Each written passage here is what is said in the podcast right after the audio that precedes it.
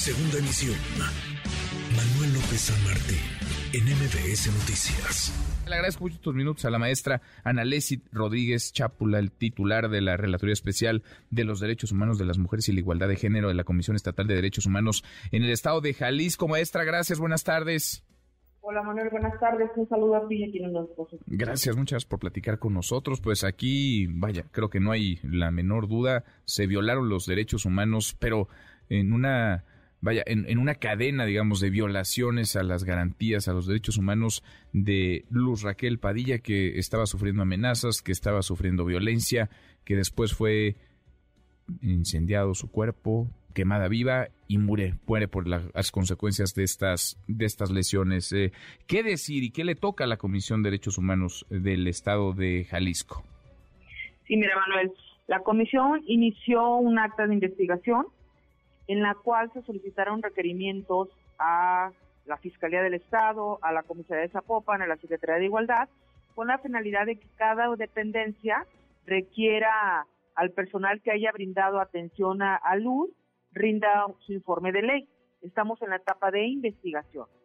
También a la par, la comisión emitió medidas cautelares, que son medidas este, integrales de urgente este, aplicación, con un enfoque preventivo para evitar más violaciones a los derechos humanos, que fueron dirigidas a la Fiscalía del Estado también para que emita órdenes de protección a las víctimas indirectas, en este caso la madre, el hijo, para salvaguardar su integridad física y seguridad personal, a la CISEM para que contacte a las víctimas indirectas y poder inscribir al, a su hijo al programa de hijas e hijos de mujeres víctimas de feminicidio. Y finalmente eh, se elegirán medidas cautelares a la Comisión Estatal de Víctimas para que tenga acercamiento inmediato con las víctimas indirectas y se inscriban al registro estatal de víctimas. Es en esta primera etapa lo que está haciendo la Comisión de Derechos Humanos. Ahora, eh, sobre eso, por supuesto, está el trabajo y lo que están haciendo en esta comisión, pero también las responsabilidades que no se pueden eludir de parte de las autoridades. ¿Qué hay sobre eso, eh, maestra? Mira, eh, tu servidora estoy en el área de la observancia, a mí me toca estar vigilando a las dependencias del Estado y los municipios en las políticas públicas acciones, programas y estrategias que deben de implementar para prevenir y atender la violencia contra las mujeres. Lo estamos haciendo desde hace dos años y pues claro que identificamos en los hallazgos carencias todavía en la atención integral a las mujeres víctimas de violencia. Por ejemplo, de los 125 municipios tenemos reportado que solo 33 mencionan contar con unidad especializada, pero no basta ponerle el nombre a esta unidad especializada, sino que la misma efectivamente tenga personal capacitado y especializado en la temática. Nos entregan, eh, pedimos información a las unidades especializadas con qué capacitación cuentan y solamente 25 nos han reportado capacitación, que, de, que sea una capacitación un poco más a fondo, no una capacitación de una conferencia aislada, 40 minutos de plática, etcétera, no, sino una capacitación a fondo, porque la ley obliga que todas las autoridades que vamos a atender a mujeres víctimas de violencia debemos de tener conocimiento en la temática y tener especialización en, en el tema que vamos a atender.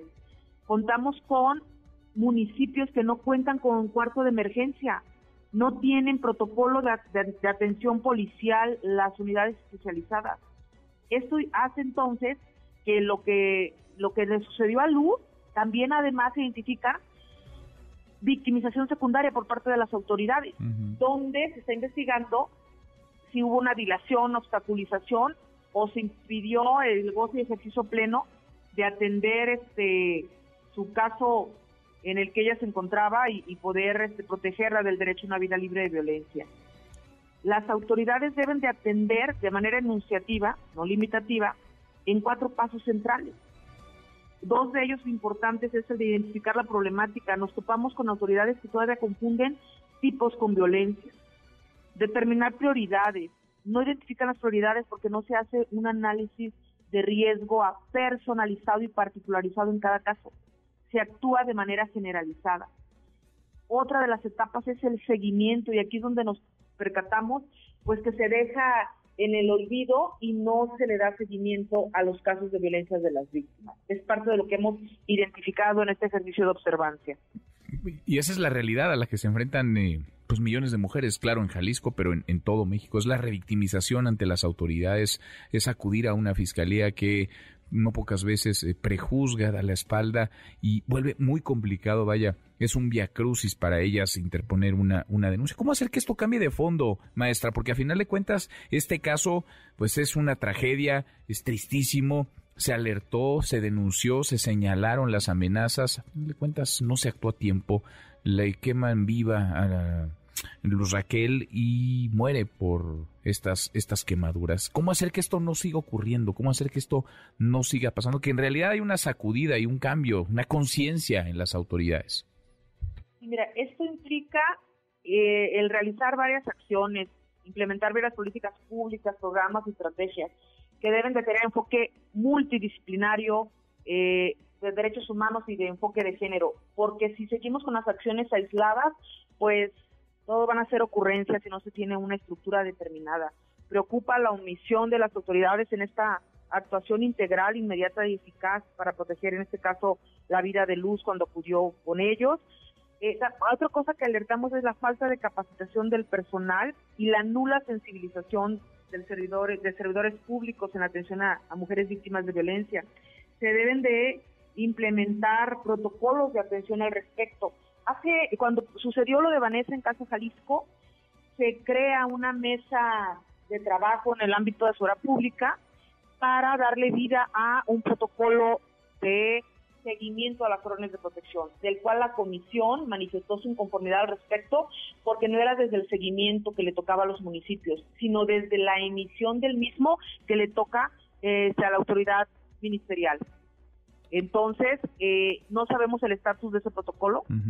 No se aprobó en su momento porque este, varias autoridades que estábamos ahí no, no dimos el, este, la aprobación del mismo porque no tiene un enfoque protector y garantista de derechos humanos ni de género.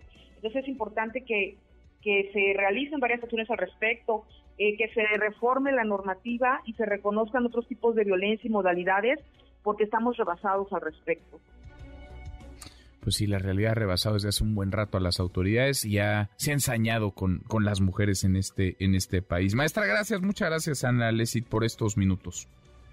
Gracias a ti y el espacio que nos brinda. Saludos a tu radio Gracias. Igualmente, gracias. Muy buenas tardes.